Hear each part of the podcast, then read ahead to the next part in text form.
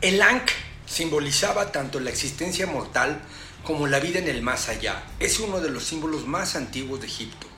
El Ankh es conocido también como la llave de la vida y es una cruz con un lazo en su parte superior, a veces ornamentada con símbolos o detalles decorativos.